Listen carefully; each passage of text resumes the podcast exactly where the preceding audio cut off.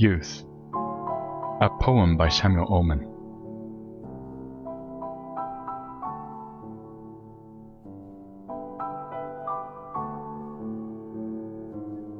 Youth is not a time of life. It is a state of mind.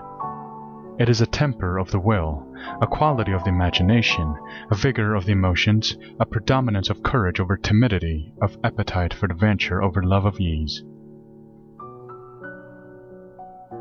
Nobody grows old by merely living a number of years.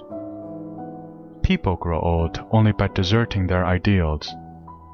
Years wrinkle the skin, but to give up enthusiasm wrinkles the soul.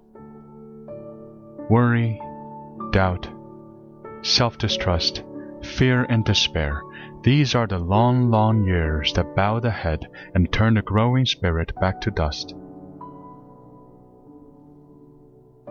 Whether they're 16 or 70, there is in every being's heart the love of wonder, the sweet amazement at the stars and the star like things and thoughts, the undaunted challenge of events, the unfailing childlike appetite for what is to come next, and the joy and the game of life. You are as young as your faith, as old as your doubt, as young as your self confidence as old as your fear, as young as your hope, as old as your despair. When the wires are all down, and all the innermost core of your heart is covered with the snows of pessimism and the ice of cynicism, then you're grown old indeed.